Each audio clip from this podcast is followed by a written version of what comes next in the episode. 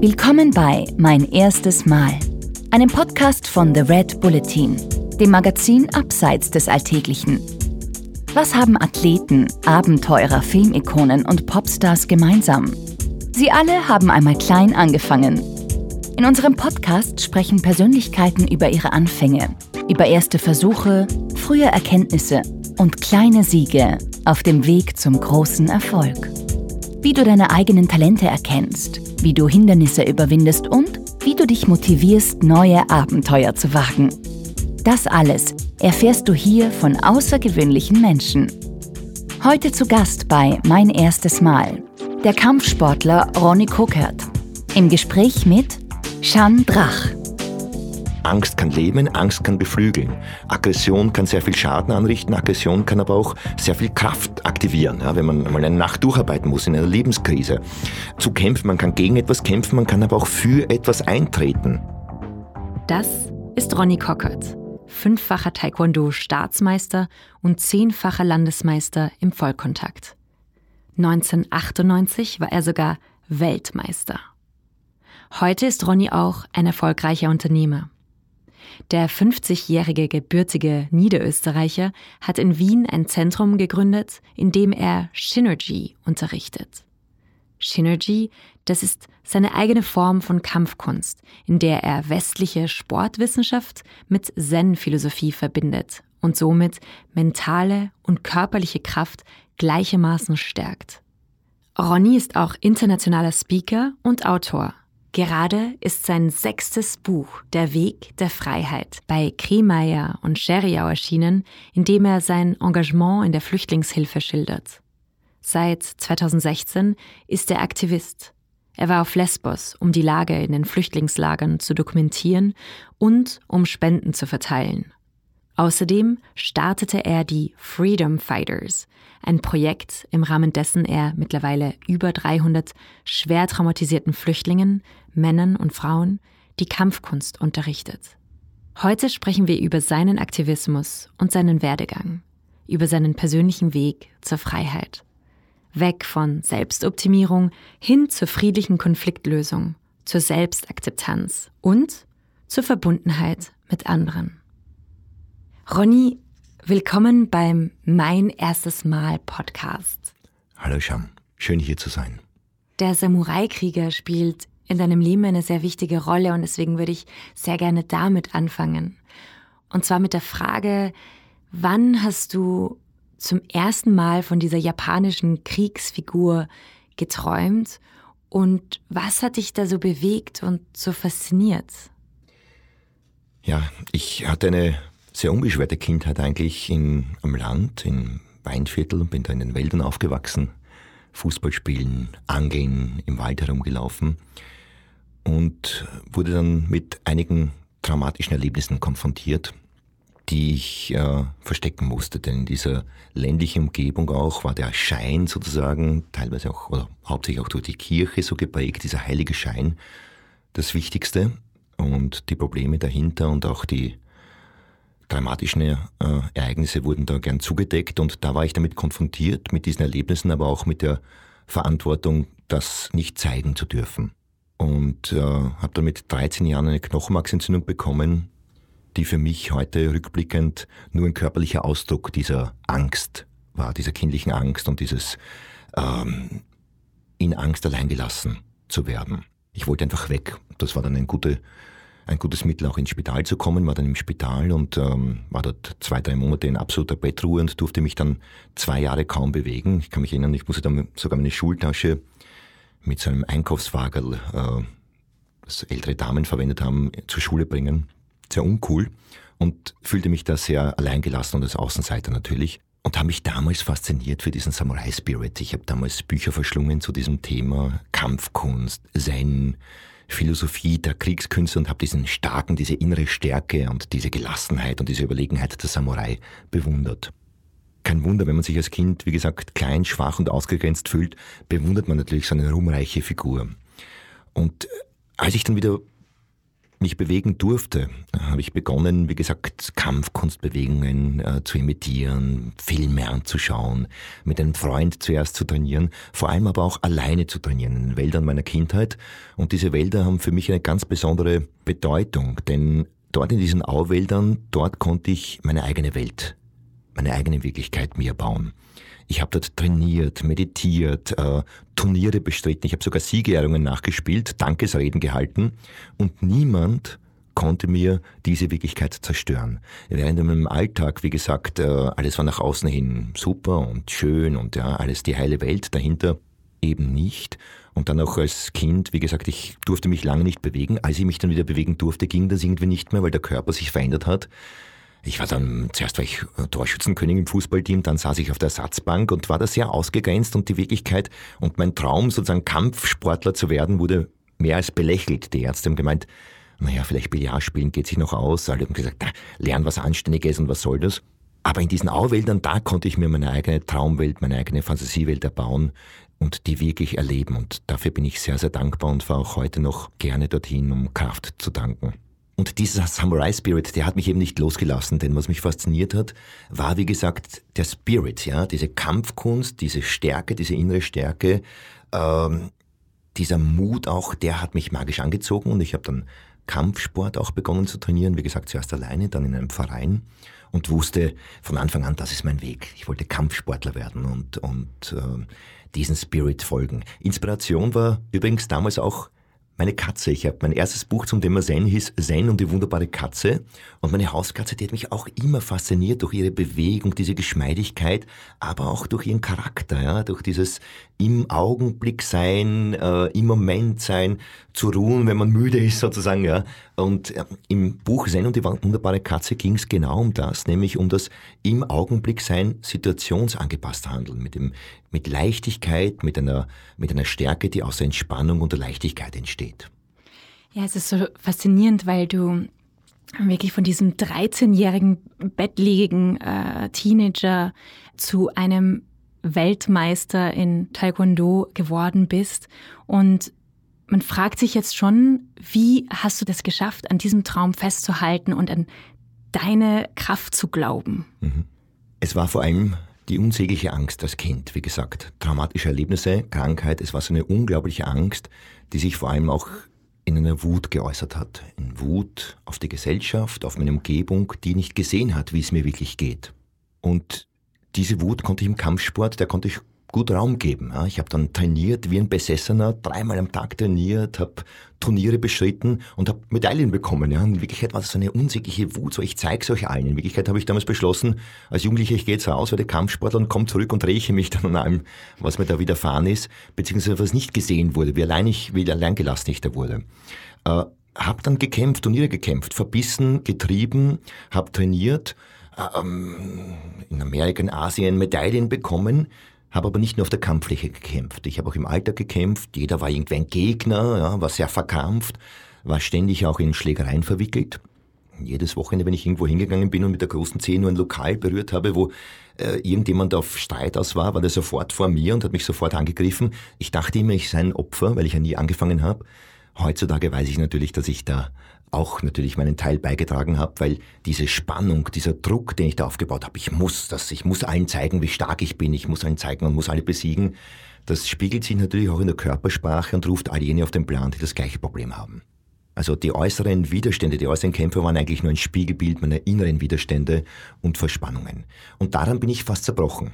Äh, zerbrochen im Sinne von erschöpft, ausgebrannt, äh, keinen Sinn sehend und ich habe bemerkt, dass ich mich von den Idealen meiner Jugend, diesen Spirit, dieser Spiritualität, Zen, Philosophie der Kampfkunst, wo es immer um das Nicht mehr Kämpfen, um die friedliche Konfliktlösung geht, weit entfernt hatte. Hast du dich denn da entschieden, dein Wissen weiterzugeben und zu unterrichten? Naja, Zuerst war das, ähm, also es war so ein Erlebnis, dass ich dann auch Staatsmeisterschaft gewonnen habe und international auch gekämpft habe. Ich wurde dann ins Nationalteam einberufen, kann mich erinnern, mit 22 habe ich im Madison Square Garden gekämpft. Das heißt, vom Weinviertel, vom kleinen Turnhansch, das ist der Madison Square Garden, dass ich dachte wirklich, das ist mein Traum. Ja? Und habe dann in Amerika auf Turnier gekämpft, bin öfter bei Weltmeisterschaften auch angetreten und habe dann immer im Semifinale, im Halbfinale verloren, mich verletzt. Immer war irgendetwas. Ja? Und dann 1998 habe ich bei der Weltmeisterschaft gekämpft und da war die Entscheidung dann ein Bruchtest, ein Test, ein Bewerb, wo man Plastikplatten, so ein Material zertrümmern muss im Finale. Und da habe ich gegen einen US-Amerikaner im Finale gewonnen, bei einem Bewerb, wo es nicht mehr darauf ankam, jemanden zu besiegen. Ich kann mich erinnern an den Moment, wie ich diese Platten unter meinem Fuß da zerbrochen sind. Das war wie Margarine im Sommer, ganz weich, das war alles ganz leicht, die Zeit war irgendwie stillgestanden und ich wusste in dem Moment, ich muss gar niemanden im Außen besiegen. Es geht vor allem um mich, um meine inneren Widerstände. Es geht um, um die Kämpfe in mir, um den Gegner in mir. Und da wusste ich, dass jetzt die Zeit reif ist für, ein, für einen Traum, den ich schon lange hatte, nämlich eine Kampfkunst zu begründen, die die spirituellen, die geistigen, die mentalen Inhalte in einer praktisch anwendbaren Form präsentiert. Ähm, fernab von Kalendersprüchen, von irgendeiner Asia-Poesie, die da bei uns im Westen oft so modern da jetzt so ein Trend ist, fernab von diesen Medaillen und Kampfsportler zu einer Kampfkunstmethodik, die diese Inhalte wirklich erfahrbar macht und eine Möglichkeit gibt, mit Angst, Unsicherheit, mit Aggression konstruktiv umgehen zu lernen, gegenwärtig zu sein, die innere Kraft sozusagen zu aktivieren und einem Zustand zu gelangen, wo man nicht mehr kämpfen muss. Aber unsere Gesellschaft biegt und, und, und dreht sich immer so und verneint gewisse Teile der Persönlichkeit. Das ist gut, äh, fit, äh, ähm, braun gebrannt, immer gut drauf, positiv gelaunt und erfolgreich durch die Gegend zu hüpfen. Und Teile der Persönlichkeit wie Angst, Wut, Aggression, diese sogenannten Schattenseiten, die werden eben unter den Teppich gekehrt, werden versteckt und verselbstständigen sich dort. Ja? Und äh, das wird schon als Kind auch, auch, auch mitgegeben. Ich kann mich erinnern, die Kindermärchen, wo, wovon handeln die Märchen? Der, der, Prinz, der schöne Prinz, steigt hinab in die Schatten, in die Höhle des Drachen, äh, tötet den Drachen dort, kommt heraus und die Prinzessin jubelt ihn zu. Was ist das für ein Bild, nicht? Der Prinz muss diesen Drachen, das Unterbewusste, seine Schattenseiten, die er nicht haben will, töten und dann werden ihn alle lieben. Die Geschichte könnte man umerzählen und zum Beispiel in der asiatischen Philosophie sind ja Dämonen Schutzfreunde, auch Freunde, die einen beschützen, schmücken auch Tempel. Und dieser Philosophie folgend müsste der Prinz eigentlich nach unten steigen, müsste den Drachen füttern, die Dämonen füttern, streicheln und kommt mit ihnen ihm verbunden äh, heraus. Dann, äh, oder vielleicht gleich die Prinzessin steigt hinunter. Dann könnte man die Geschichte auch einmal so erzählen, dass eigentlich die Prinzessin hinuntersteigt, den Drachen füttert, streichelt, mit ihm als Freund hinaufkommt, dann braucht sie den Prinzen dann auch nicht mehr. Das heißt, es geht darum, die Schattenseiten zu integrieren und zu sehen, dass diese Schattenseiten Teil von uns sind, dass das dieses unterdrückte, im Schatten lauernde, diese Dämonen Freunde sind, die man füttern kann, die man annehmen kann, die man konstruktiv nutzen kann. Angst kann leben, Angst kann beflügeln. Aggression kann sehr viel Schaden anrichten, Aggression kann aber auch sehr viel Kraft aktivieren, ja, wenn man mal eine Nacht durcharbeiten muss in einer Lebenskrise. Äh, zu kämpfen, man kann gegen etwas kämpfen, man kann aber auch für etwas eintreten. Und äh, das ist diese Selbstverwirklichung, von der oft gesprochen wird, äh, die für mich, so wie ich das erlebe, eigentlich nichts mit Selbstverwirklichung zu tun hat. Ja? Selbstoptimierung wird oft so genannt. Das ist eine Ich-Optimierung. Das Ego, das Ich, so wie wir ges gern gesehen werden wollen, wie die Gesellschaft vorgibt, alles packen wir da ein, was Applaus mit sich bringt. Ich bin so und so und so und so. Das trennt uns vom Du. Denn der Feind des Ichs ist das Nicht-Ich, das Du. Und das bedroht natürlich das Ich in seiner Existenz und dagegen wird dann gekämpft. Und so baut man eine Schale um sein Ich auf und äh, packt da alles ein, was Applaus bringt und äh, liest dann Bücher über, wie wir noch eloquenter, noch fitter, noch schlanker und glaubt, das Selbst zu verwirklichen. In Wirklichkeit ist eine Ich-Optimierung, denn das Selbst, das mit dem wir zur Welt gekommen sind, das ist immer ganzheitlich, das ist immer vollkommen. Da sitzt er davor und lächelt nur, da gibt's nichts zu optimieren. Und dieses Selbst beinhaltet eben alle Teile der Persönlichkeit, auch die, die in unserer Gesellschaft vielleicht nicht so viel Raum bekommen. Und Selbstverwirklichung hat eben immer auch mit Konfrontation, mit Schattenseiten zu tun, ist immer auch ein Weg, auch teilweise ein steiniger Weg und fordert immer den Mut, sich zu konfrontieren mit den Nicht-Ich-Bereichen, mit den Bereichen, die man noch nicht sozusagen reinholt. Und ähm, das ist für mich ganz ein wichtiges Thema, diese Selbstverwirklichung, diese Vollkommenheit, die in jedem von uns steckt. Wenn wir jetzt von Selbstoptimierung reden, wie war das für dich auch als Unternehmer tätig zu sein? Weil da geht es ja auch ganz viel um, um Selbstoptimierung, um Erfolg. Mhm. Wie war das für dich? Wie hast du das erlebt? Das war ein ähnlicher Weg eigentlich wie im Sport. Ja, ich habe mich selbstständig gemacht in jungen Jahren, habe ich mich selbstständig gemacht mit einer kleinen Schule, habe dann ähm, nach einigen Jahren ein großes Zentrum eröffnet äh, mit ihren Krediten und Verbindlichkeiten, hatte Banken hinter mir, den ständigen Druck, ja, wusste oft nicht mehr, wohin und vorne ist und bin da durch meinen Alltag gehetzt, getrieben von noch mehr Mitgliedern, habe posiert auf Foldern und wieder diese Rolle gespielt, ja, diese Rolle des ähm, Kampfsportler, Sportler, der immer alles unter Kontrolle hat. Ich hatte natürlich nichts unter Kontrolle, so wie niemand etwas unter Kontrolle hat und dieser, dieser, diese Angst vor dem Verlust der Kontrolle ist ja so eine Urangst in uns Menschen. Äh, und sich einzugestehen, dass alles im Fluss ist und man eigentlich nichts kontrolliert und eigentlich immer nur sein Bestes geben kann. Das habe ich dann auch schmerzlich erfahren. Ja. Also ich bin schnell vorangekommen und viel erlebt und nichts mehr gespürt. Ja, nichts mehr gespürt. Ich, das war wie ein Film. Und ich äh, weiß auch noch, dass ich eigentlich erst vor zehn Jahren so einen Moment hatte, ein erstes Mal, wo ich zum ersten Mal, wo ich mich erinnern kann, dreidimensional gesehen habe.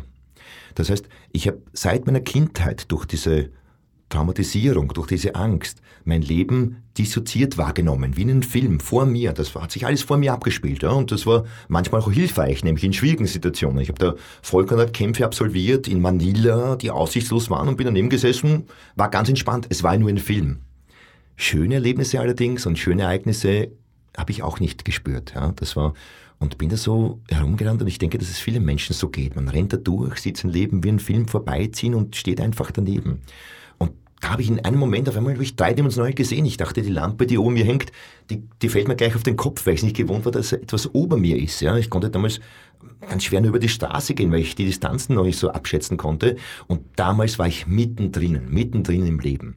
Und alle Kraft ist schon in uns, ist so ein, ein, ein, ein Motto. Wichtig ist alle, nämlich auch die Schattenkräfte und uns. Also nicht in dir, mir, ihn, sie, da, sondern in uns. Dieses Gemeinsame, diese Verbindung. Das macht die Kraft aus. Und äh, dazu versuche ich beizutragen und mittlerweile gehe ich das auch entspannt an. Ich bin noch immer Unternehmer, ich leite noch immer das Zentrum, bin sehr stolz darauf, auf die wunderbaren Trainer und 40 Trainer da im Zentrum, die Yoga unterrichten Pilates, Kampfsport, auf meine wunderbaren Mitglieder. Äh, und ich bemühe mich, gebe mein Bestes. Das Ganze hat aber genau den Stellenwert, den es auch haben muss. Ja. Ich habe vorhin gesprochen, meine Existenz. Natürlich ist es nicht meine Existenz. Ich existiere auch ohne mein Zentrum weiter.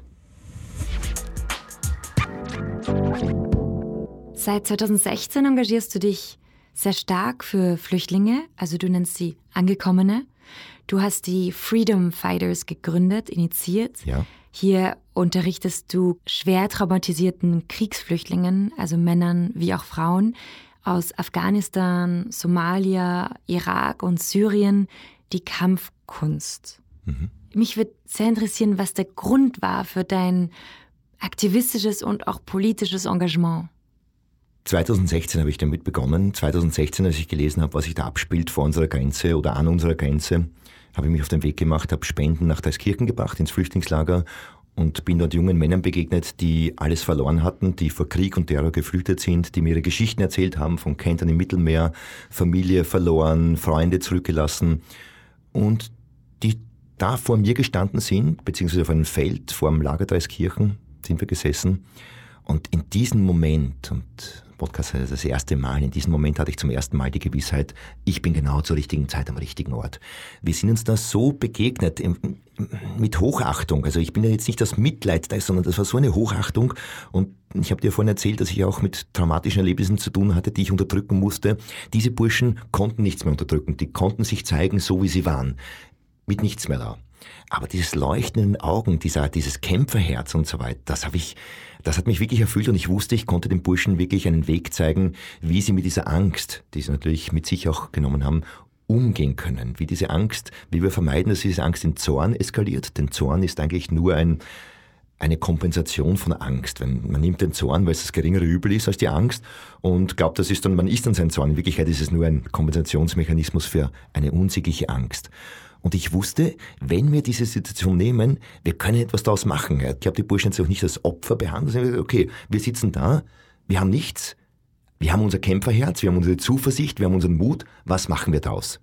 Starten wir doch ein Kampfkunsttraining, ich zeige euch die Kampfkunst, ich lehre euch das Kämpfen, um nicht mehr kämpfen zu müssen, dass die Schüler dann zu Lehrern wurden und äh, mir gezeigt haben, worauf es wirklich ankommt im Leben, das habe ich dann im Laufe der Zeit äh, erfahren und davon bin ich erfüllt. Kannst du das vielleicht auch mehr ausführen? Warum waren Sie deine Lehrer? Naja, wir haben dann begonnen zu trainieren, wie gesagt, mit den Burschen. Ich habe sie im Kampfsport trainiert, ich habe sie auch auf Kampfsportturniere vorbereitet mit großartigen Erfolg. Die haben Staatsmeistertitel gewonnen, World Cup-Siege bis hin zu einem Weltmeistertitel letztes Jahr. Entscheidend sind aber gar nicht die Titel oder die Erfolge, sondern entscheidend sind, wie die Burschen das erreicht haben, mit welcher Verbundenheit, mit welcher Dankbarkeit, wie sie miteinander, wie sie mit den Gegnern umgehen. Und die Burschen haben mir gezeigt, was es heißt, im Leben zu sein, anzukommen, in der Freiheit, die immer uns selbst beginnt, verbunden zu sein mit sich, sich zeigen zu dürfen, mit allen Schwächen. Stell dir doch vor, äh, diese Narben, diese Schwächen, die uns das Leben, die das Leben mit sich bringt, äh, sind kein Makel, sondern sind ein, ein, ein, ein, die machen uns aus. Es gibt in Japan eine Kunstform, Kintsugi, wo Schalen, Porzellanschalen zerbrochen werden, dann werden die wieder zusammengeklebt und die Bruchstellen werden vergoldet. Und das macht diese Schale sehr wertvoll, wertvoller als vorher, wo sie noch unzerbrochen war. Das ist eine Kunstform. Und dem folgend hoffe ich, Menschen auch dazu inspirieren zu können, sich zu zeigen, mit ihren Schwächen zu zeigen, mit ihren Narben zu zeigen, ihren Verletzungen, ihren Ängsten zu zeigen, dieses bedingungslose Respektieren anderer und schätzen wissen. Äh, ich glaube, das macht's aus und das macht die Burschen aus. Und ich habe in den letzten sechs Jahren mehr als 300 junge Männer und Frauen trainiert. Aber wenn ich dir die fünf erfolgreichsten, und zwar im Sport wie auch im Leben, es gibt der Ismail eine Kochlehre Modell Sache absolviert, ein anderer geht zur HTL, ein anderer ist Mechaniker und wurde Weltmeister. Ja? Aber die erfolgreichsten, wenn ich die hinstelle, dann sind das ganz feine, ganz sensible junge Männer. Es hat jeder dieser Burschen hat seinen eigenen Weg in die Freiheit. Der eine hat das mit Spielwitz gemacht, der andere mehr mit dieser inneren Ruhe, ein anderer war in seinem Glauben sehr stark verwurzelt, aber allesamt hat eins verbunden. Sie haben sich geliebt gefühlt, grundlegend einmal, sie haben sich wert gefühlt, ein gutes Leben leben zu dürfen und sie waren verbunden. Mit sich selbst, mit ihren innersten Gefühlen, auch mit dem Leid, das haben sie gezeigt, sie hatten Mut, auch das zu zeigen und mit den Mitmenschen. Alle, die das wirklich geschafft haben, zeichnen sich durch eine fast unglaubliche Dankbarkeit, Demut und Höflichkeit aus, die, wie gesagt, die mich immer noch erfüllt und die mich immer noch inspiriert und sehr berührt, diese Begegnungen. Ja, und du warst ja auch in den letzten zwei Jahren dreimal in den Flüchtlingslagern auf Lesbos, also im Moria und im Ersatzlager in Karatepe. Mhm. Kannst du dich an dein allererstes Mal in einem Flüchtlingslager erinnern? Wie hat sich denn diese Erfahrung geprägt? Die Burschen haben mir immer wieder auch ihre Fluchtgeschichten erzählt. Das sind furchtbare Geschichten. Ähm, Ismail ist übers Mittelmeer gefahren mit dem Schlauchboot, zweimal gekentert als Nichtschwimmer, sein Cousin hat ihm oben gehalten. Hussein, ein junger Mann, ist mit 14 geflüchtet, ist zwölf Stunden unter einem Lastwagen gelegen, ähm, mit Schleppern, äh, Gewalt, Vergewaltigungen, Leid, furchtbare Geschichten und ich kann mich erinnern, ich war damals mit meiner Tochter der Weihnachtszeit in einem Handyshop und eine Zwölfjährige neben mir hat sich aufgeregt, dass sie das hellblaue Handy nicht will, nur das bisschen dunkelblauere. Und da war mir bewusst, ich muss da weg, ich muss da was machen. Ich muss dort hin nach Lesbos, wo dieses Leid, das habe ich ja mitbekommen durch die Medien, ich halte es nicht mehr aus. Ich muss da weg aus diesem blinke-blinke Weihnachtsschein und muss mich dort engagieren. Habe mich dann beworben als Rettungsschwimmer bei einer spanischen Organisation, weil ich irgendwann einmal eine Rettungsschwimmerausbildung gemacht habe. Das war zwar 30 Jahre zuvor, aber das habe ich in der Bewerbung verschwiegen. Die haben mich auch genommen. Ich bin dann hingefahren. Als ich dort war, zwei Tage vorher bekam ich die Nachricht, wir ziehen uns zurück, weil keine Überfahrten sind im Winter. Ich war aber, habe schon gebucht, bin trotzdem hingefahren und habe dort die Familie eines meiner Schützlinge, von Ismail, die Familie von Ismail, die zwei Wochen vorher die Überfahrt geschafft hat, auch nach zweimaligen Kentern und im Lager Moria lebte. Und ich habe sie dann dort gefunden, außerhalb vom Lager im sogenannten Dschungel. Dort leben die Familien, die Menschen ohne Strom, ohne sanitäre Anlagen, im Winter, es hat geschneit, im Regen, im nassen Boden, frieren, bauen sich Unterkünfte aus Pappe und irgendwelchen Planen und dort lebt eine sechsköpfige Familie, die mich empfangen hat mit einer Herzlichkeit, mit einer Freundlichkeit, die ich in so einer Form noch nie vorher erlebt habe. Ich kann mich erinnern, dass der Vater mir eine Geschichte erzählt hat und mir als Dank, dass ich mich hier um seinen Sohn kümmere, in Wien und sie besucht habe, das einzig Wertvolle, was er noch hatte, den Ring seines Vaters, einen wunderschönen Silberring mit einem blauen Stein, den hat er mir geschenkt und das sind einfach Momente, die sind so berührend, die kann ich gar nicht in Worte fassen. Ich habe mich dann auch ins Lager reingeschummelt mit einer Kamera, das war einem kleinen Trick. Da war gerade eine Demonstration, wo die Polizei im Einsatz war. Ich bin da reingekommen, habe gefilmt, habe dort auch mit Menschen gesprochen und wurde dort auch mit so einer Hochachtung und mit so einer Dankbarkeit auch empfangen äh, und, und willkommen geheißen. Habe dann gefilmt, wurde dann erwischt dort nach einer Stunde. Da wurde mir das Handy abgenommen, die Bilder am Handy gelöscht, aber die kleine Handkamera, die hatte ich in der Unterhose zuvor versteckt. Ich habe diese Bilder dann hierher gezeigt. Ich wollte einfach auch in Österreich Menschen zeigen, wie dort gelebt wird. Und das ist für mich ganz wichtig auch, ähm, diesen Menschen eine Stimme zu geben, gesehen zu werden, gehört zu werden. Das ist für die Menschen ganz, ganz wichtig. Und ich war dann noch zweimal auf Lesbos im neuen Lager Karatepe, nachdem das alte abgebrannt ist, wurde dort auf einem Truppübungsplatz ein Zeltlager errichtet, dass wenn man von weit weg drauf schaut, schaut das gar nicht äh, weiße Zelte, blauer Himmel, Meer und so weiter, aber wenn man genau hinschaut, leben einfach Menschen äh, unter furchtbaren Bedingungen, unter Verletzung aller Menschenrechte. Die äh, leben am Erdboden, haben keine sanitären Anlagen, bekommen spärlich zu essen, sind teilweise eingesperrt, können nicht raus, haben aber vor allem keine Hoffnung und fühlen sich eben nicht gesehen. Die werden dort völlig allein gelassen. Aber dort werden Menschen einfach als Faustpfand verwendet für eine europäische Politik der Abschreckung, für eine populistische Politik. Und in dem Moment, wo sich die Meinung, unsere Meinung ändert und wir denen unsere Stimme geben, die auch die Verantwortung übernehmen für andere Menschen, wird sich die Politik auch ändern. So schnell kann man gar nicht schauen. Das ist mir auch wichtig. Also wenn die Moral mit dem Zeigefinger auf andere zeigt, dann sieht die Ethik gleich, dass gleichzeitig drei Finger auf einen selbst zeigen. Es liegt an uns, dort hinzusehen, dort aufzustehen und etwas zu machen. Und für mich ist es ein Verbrechen, das dort auf Lesbos stattfindet, Menschen so leben zu lassen, mit in Europa. Für mich ist es der Tatbestand unterlassener Hilfeleistung. Äh, und natürlich braucht es auch einer Diskussion über Fluchtursachen und so weiter, langfristig. Aber dort sterben, leiden Menschen. Ich habe dort äh, Kinder gesehen, schwer traumatisiert mit offenen Augen, die sich mit der Faust am Kopf hauen, die äh, zwei Selbstmordversuche hinter sich haben. Die Menschen haben überhaupt keine Hoffnung mehr. Und da jetzt zu sagen, wir müssen langfristig über, das ist so, als würde ich zu einem Autounfall kommen, schwer verletzt und dann würde ich äh, beginnen, dort über Tempolimits äh, zu diskutieren. Da muss man helfen, unmittelbar, jetzt. Man muss die Menschen dort rausholen, evakuieren, man muss ihnen Zugang zu einem fairen Asylverfahren, so wie es in den Menschenrechten definiert ist. Äh, man muss ihnen Unterkunft, ein Dach über dem Kopf zu essen geben, man muss sie menschenwürdig behandeln. Denn wir dürfen auch nicht vergessen, dass dort auch unsere eigene Würde und Freiheit begaben liegt. Denn wenn Politiker mit Gruppen wie Geflüchteten so umgehen, What next, ja, könnte man sich fragen. Was ist dann der nächste Schritt? Wie wird dann mit anderen äh, Gruppen umgegangen? Ja? Wer ist dann dran? Dann sind wir dran. Und dem Einhalt zu gebieten und sagen, im Namen der Menschlichkeit, im Namen äh, des Menschenrechtes, wir müssen dort handeln, die Menschen dort rausholen, da sind wir den Menschen und uns selbst schuldig. Ronny, gehen wir nochmal zurück zu deinem Engagement hier in Wien. Mit Synergy hast du 1999 eine neue Kampfkunst gegründet. Mhm. Und jetzt ist es so, dass ähm, wenn man den Begriff Kampfkunst hört, äh, denken viele sofort an No Pain, No Gain, an Konkurrenzkampf, an Macht, an Härte, an Hierarchien. Ähm, Synergy ist aber da ganz anders, oder? Kannst du mir vielleicht davon erzählen? Was lernt man so beim ersten Mal Synergy? Mhm.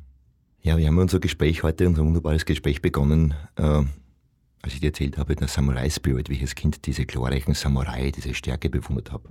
Und ich sehe das heute ein bisschen kritischer, denn diese Samurai waren in Wirklichkeit auch nur Soldaten, die Befehlen gehorcht haben, von Freiheit keine Spur. Und mit Shinichi habe ich eine Kampfkunst, eine Methodik begründet, wo ich, wie gesagt, diesen Spirit des Zen, aber auch alter Weisheitslehre, das muss nicht unbedingt japanisch oder asiatisch sein, diese Verbindung und diese Fähigkeit zur friedlichen Konfliktlösung im Außen und im Innen in den Mittelpunkt stelle. Unser Training unterscheidet sich insofern von klassischen Kampfsportarten, dass wir zuerst einmal keine Idealbewegungen auswendig lernen, irgendwelche Rezepte lernen, wenn du so Karate-Filme und so weiter oder Kung-Fu-Filme, da wiederholen die immer militärischen Drill, ja, wie beim Marschieren, irgendwelche Bewegungen lernen die auswendig, um sie dann anzuwenden, was nicht funktioniert. Das habe ich auch schmerzlich erfahren. Als Türsteher zum Beispiel gearbeitet habe, ich war damals Schwarzgurt im Taekwondo und bei Schlägereien hat das alles nicht funktioniert, weil eben es immer anders kommt, als man übt, ja, weil jeder Augenblick eben einzigartig ist. Und genau diese Einzigartigkeit des Augenblicks, die stellen wir in den Mittelpunkt. Wir haben eine variable Methodik, wo man Bewegungen lernt, Techniken lernt, zur Selbstverteidigung, Abwehrtechniken, die die Kraft des Gegners nützen, Kontertechniken, die Leib und Leben schützen in Notsituationen, aber wir lernen diese Techniken von Anfang an variabel einzusetzen.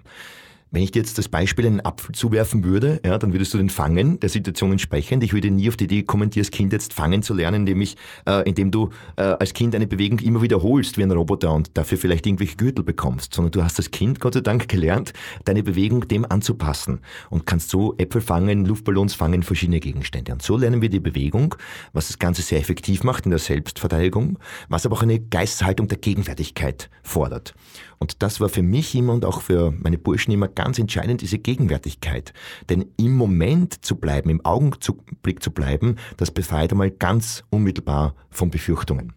Die meisten Ängste, die uns bedrohen, sind ja keine Ängste, die im Moment begründet sind, sondern entstehen in der Zukunft. Man fürchtet sich vor etwas. Wenn ich jetzt da in Wien auf der Straße fünf Menschen frage, haben sie Angst, sagen fünf Menschen ja. Und wenn ich frage, wovor, dann sind das Dinge, die in der Zukunft liegen. Vor Krankheit, vor dem Alter, vor der nächsten, äh, vor der nächsten Corona-Welle und so weiter. Ja? Im Moment, jetzt geht es den Menschen hier in unserem Land, zumindest in unserer Stadt, gut. Das heißt, in dem Moment, wo man im Moment ist, im Augenblick ankommt, gibt es diese Befürchtungen nicht mehr. Was bleibt, sind Ängste, die sind aber auch im Moment begründet und aktivieren die Kraft. Ja? Wenn ich jetzt die, die, diese, wenn sich jetzt die, eine Decke, die Lampe von der Decke löst, dann werde ich aus Angst ja, rüberhüpfen zu dir mit einem Sprung. Die Befürchtung, dass ich irgendwann aber eine Platte oder die Lampe lösen könnte, weil sich 1973 irgendwo einmal in einem Tonstudio die Lampe gelöst hat, würde mir das Gespräch hier ziemlich erschweren. Also diese Gegenwärtigkeit. Und dann geht es natürlich darum, erkenne dich selbst. Da geht es um diese Gegenwärtigkeit, um die Innenschau, um dieses Erkennen, dass die Gedanken ständig abschweifen. Erkenne den Gegner, da geht es um die wirkliche Selbstverteidigung. Denn auch wenn man sich um seine spirituelle Erkenntnis bemüht, von den Mitmenschen kann man das nicht immer erwarten und so ist man permanent auch mit Angriffen konfrontiert. Nicht, nicht unbedingt körperlicher Natur, sondern subtiler Natur. Man wird abgewertet, man wird runtergemacht, man wird kleiner gemacht. Ja? Das wird ganz, äh, die aggressivsten Handlungen sind oft die, die gar nicht stattfinden, nämlich ignoriert zu werden, nicht gesehen zu werden. Und sich da verteidigen zu lernen, da üben wir Strategien der Kampfkunst. Aber der dritte und wichtigste Schritt heißt, erkenne dich selbst im Gegner. In dem Moment, wo du erkennst, dass jeder äußere Widerstand, jeder äußere Konflikt immer nur ein Spiegel deines inneren Widerstandes ist, deines inneren Konfliktes, liegt es an dir, den aufzulösen. Und das befreit. Und ich glaube, dass der schwarze Gürtel in der Spiritualität auch der ist, wo man erkennt, dass jeder Mensch in jedem Moment sein Bestes gibt. Und das ist schwer, nämlich gerade bei Menschen, die, wo man nicht so überzeugt ist, äh, dass die ihr Bestes geben.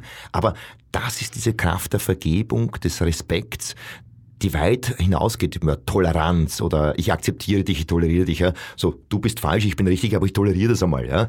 Sondern Respekt heißt, jeder gibt in jedem Moment sein Bestes. Und das verabschiedet uns so ein bisschen oder das lässt einen auch so verabschieden von dieser kindlichen Allmachtsfantasie, wo man sich als Mittelpunkt des Universums sieht, das Ego und alles lastet auf seinen Schultern. Das ist auch die Grundlage für Schuld. Äh, und fürs Schämen, denn äh, Schuldgefühle und sich schämen sind nur zwei Seiten der gleichen Medaille, nämlich dem Glauben, dass man damals etwas anders machen hätte können hat man nicht. Man wusste, vielleicht im Nachhinein weiß man es dann, aber damals im Moment hat man zu dem Moment sein Bestes gegeben. Und das ist mir wichtig auch zu erkennen bei mir selber, mir zuzugestehen, das befreit von der Last der Schuld. Äh, das befreit auch von Stolz, weil Stolz ist ja auch immer so ein Ausdruck, ich bin stolz, als hätte ich das gemacht. Die Erfolge der Burschen, das Buch, das jetzt rausgekommen ist, das ist entstanden durch viele, viele Begegnungen, durch viele Ereignisse, die mir, die ich erfahren habe, die ich Leuten, denen ich begegnen durfte, die sich da eingebracht haben. Da ist es entstanden. Und ich bin sehr dankbar dafür, aber nicht stolz. Und Resilienz ist gerade so ein Modewort, ja. Der Umgang mit Schicksalsschlägen, mit Stress, mit Krisen und so weiter wird oft als Widerstandsfähigkeit übersetzt. Für mich hat Resilienz viel mehr mit der Durchlässigkeit zu tun. Man ist ständig mit Abwertungen konfrontiert, man ist ständig mit ähm, Angriffen konfrontiert die vorbeizulassen, weich umzuleiten und weiter seinen Weg zu gehen, bei sich zu bleiben, ist ganz ein wichtiger Faktor. Und das hat den Burschen sehr, sehr geholfen, hier anzukommen. Und die Burschen haben mich auch immer inspiriert, wie sie das umgesetzt haben, nämlich auf einer tatsächlichen Ebene auch, ja, nämlich wirklich auch im Kampf. Die Burschen haben gekämpft im Vollkontakt-Kickboxen, im Leichtkontakt-Kickboxen bis zur Weltmeisterschaft hin und haben genau dort diese Werte umgesetzt. Diesen Respekt, diese Hochachtung sogar oder gerade vor dem Gegner. Darauf kommt es an und das schafft die Verbindung, das schafft den Frieden, den inneren Frieden, den äußeren Frieden und das ist die Grundlage für Freiheit, für die Freiheit, die immer in uns selbst beginnt. Ja, wir sind schon am Ende unseres Interviews angekommen. Ähm, jetzt habe ich noch eine letzte Frage, Ronny, und zwar, Auf welches erste Mal in der Zukunft freust du dich persönlich? Hm. Ich freue mich auf meine Zukunft. Meine Burschen, die Freedom Fighters, zeigen mir auch, dass diese Gegenwärtigkeit wichtig ist und diese mit Zuversicht in die Zukunft zu schauen und die eigene Vergangenheit auch ruhen zu lassen. Ja, das unterscheidet sie von konservativen Kleingeistern, die immer nur in der Vergangenheit hängen bleiben und die Vergangenheit immer so hochleben und im Augenblick sein, zuversichtlich in die Zukunft zu schauen. Und da freue ich mich drauf. Ich freue mich darauf, meinen Töchtern zuzusehen, wie sie erwachsen werden, die Kleine und die Große, wie sie im Leben ihren Weg findet und was sie macht. Da stehe ich bewundernd daneben und freue mich daran, freue mich, ein Leben zu leben. Habe meine Liebe, meine große Liebe auch getroffen. Erst vor einem Jahr. Dreimal darfst du raten, wer mich dann begleitet hat bei einem Klaviertransport und die Tür aufgeht und ich stehe da vor meiner großen Liebe, das auch leben zu dürfen. Und ich freue mich auf mein Leben. Aber so wirklich konkret auf einen einzelnen Augenblick und so weiter freue ich mich nicht, weil für mich eigentlich jeder Augenblick das erste Mal ist. Und ähm, ich denke auch, ich habe jetzt auch ein Alter mit 50, da wird natürlich auch bewusst, dass das Leben endlich ist. Und das ist auch gut so, denn ich denke, diese Endlichkeit macht auch das Besondere aus und gibt jeden Augenblick auch die Kraft. Das ist eben einmalig. Das, dass wir hier jetzt sitzen, das ist einmalig, das werden wir nie mehr so in der Form erleben. Und das macht schön. Ich denke, wenn, falls es irgendwelche Götter gibt, die unsterblich sind, ich glaube, die würden uns beneiden um diesen Augenblick, um dieses Besondere im Augenblick. Ja, und das macht's aus unsterblich sein, ewig zu leben, das wäre, so als würde man Dirty Dancing in Dauerschleife sehen müssen. Ja? Das ist einmal gut, zweimal gut, aber dann äh, kann es auch sein. Ja? Äh, und deswegen freue ich mich auf jeden Augenblick meines Lebens. Und ich ähm, liebe mein Leben, ich lebe meine Liebe und ich ähm, genieße jeden ein, einzigen Augenblick. Und wenn es dann vorbei ist, dann würde ich mich gerne umdrehen und sagen, danke, es war ein schönes Leben und ein wilder Ritt. Vielen Dank, Ronny, für dieses wirklich sehr schöne Gespräch. Das war mein erstes Mal. Mit dabei der Kampfsportler Ronny Kokert. Mehr davon findest du überall, wo es Podcasts gibt. Auf www.redbulletin.com und natürlich in unserem Magazin. Hat dir unser Podcast gefallen? Dann freuen wir uns über deine Bewertung. Und noch mehr, wenn du uns weiterempfiehlst.